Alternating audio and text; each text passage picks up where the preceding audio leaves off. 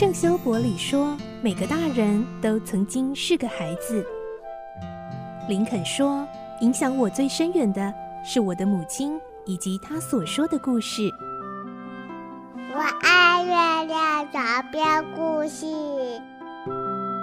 晚安，月亮床边故事。小青姐姐邀请每一位大孩子、小孩子一起听故事，不管多忙，也要和你一起听故事。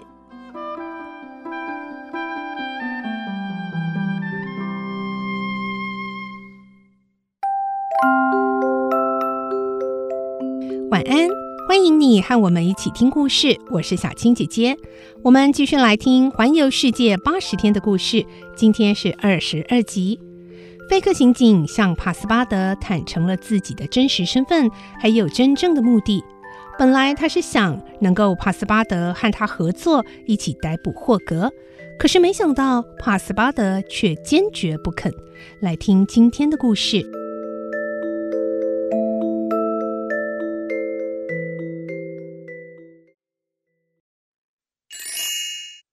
环游世界八十天，二十二集，帕斯巴德失踪了。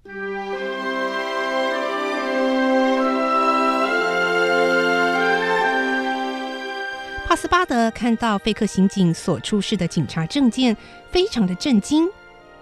既然您不是俱乐部派来监督霍格先生的，那那您为什么要跟着我们呢？因为霍格是偷窃银行巨款的大盗啊！我才会一路追捕他呀！费克把银行窃案的事详细的说给帕斯巴德听。不可能，不可能啊！帕斯巴德惊讶极了，拿起酒杯仰头一口喝完。费克又为他填满了酒，说：“你的主人是个不折不扣的伪君子，他很擅长演戏。”你看，就把你骗得团团转了。想想看，他为什么要匆匆忙忙的出门旅行，而且在离开英国的当天早上才雇佣你做仆人呢？另外，他是不是带有大把的钞票？那就是他抢来的钱啊！不不不不！帕斯巴德为了平复自己的情绪，又接连替自己倒了好几杯酒，一饮而尽。你一定要帮助我。我千辛万苦地跟踪霍格到这里，就差一张拘捕票就可以抓住他了。如果你能够拖延登船的时间，再过几天，伦敦发出的拘捕票一定会寄到的。我不能这么做。等我抓到了犯人，长官便会致赠一大笔奖金，到那个时候我可以分给你一些啊。不，呃，不不。帕斯巴德摇摇晃晃地站起来。却因为不胜酒力而跌坐回椅子上。费克看到这个情形，心中闪过一个念头：帕斯巴德既然已经醉了，不如再想个办法让他完全昏睡吧。于是他向酒馆老板要来了一支装了鸦片的烟管，点燃后塞进帕斯巴德的嘴里。帕斯巴德昏昏沉沉的吸了几口，很快就不省人事了。费克看着昏睡的帕斯巴德，得意的笑了起来。哼哼哼，这下子霍格那家伙就不得不留在香港了。他付过账，迅速地离开酒馆。当他赶到霍格下榻的饭店时，正好看见霍格带着俄达踏出大门，于是费克紧跟在后。霍格带着俄达到海边欣赏夜景。香港是由大海中的许多小岛组成。在夜里，灯火通明，五光十色，好像是黑绒布上的一颗闪亮明珠。看完夜景之后，霍格又为俄达添购了一些必需品，才回饭店享用丰盛晚餐。一直跟在后头的费克看到霍格如此逍遥，不禁暗自骂道：“哼，可恶的窃贼！你的好日子不多了，等着瞧吧。”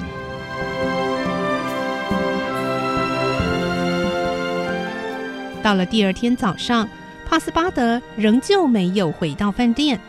霍格并没有显露担心的模样。等一切整理妥当后，他就带着俄达前往港口。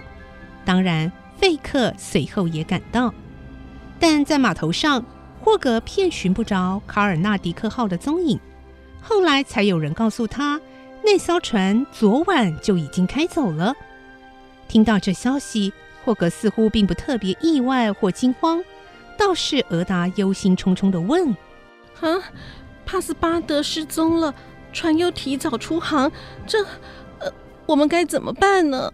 霍格温柔的看着俄达，安慰他说：“哎，都是小事，不用担心。”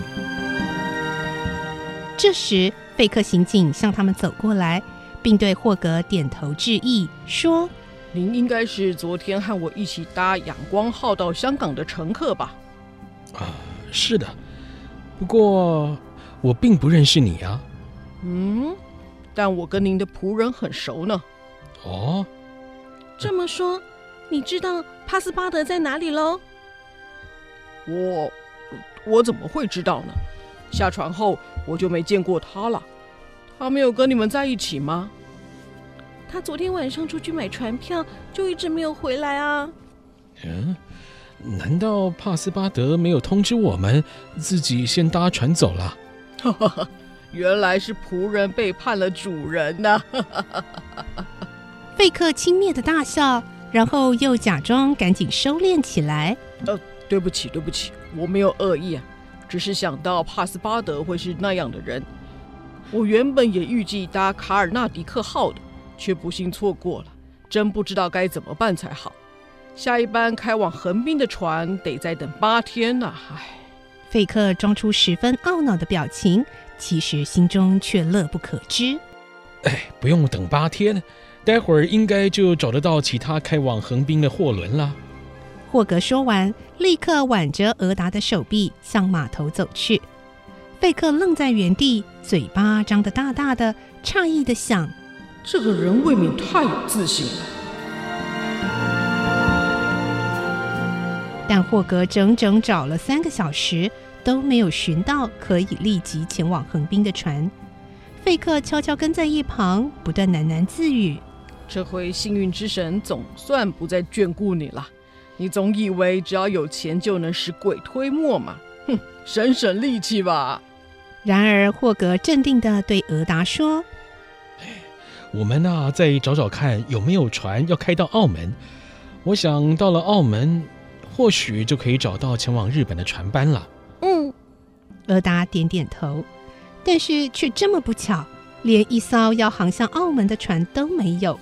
霍格看俄达有些疲倦了，打算先带他去吃点东西，休息一下。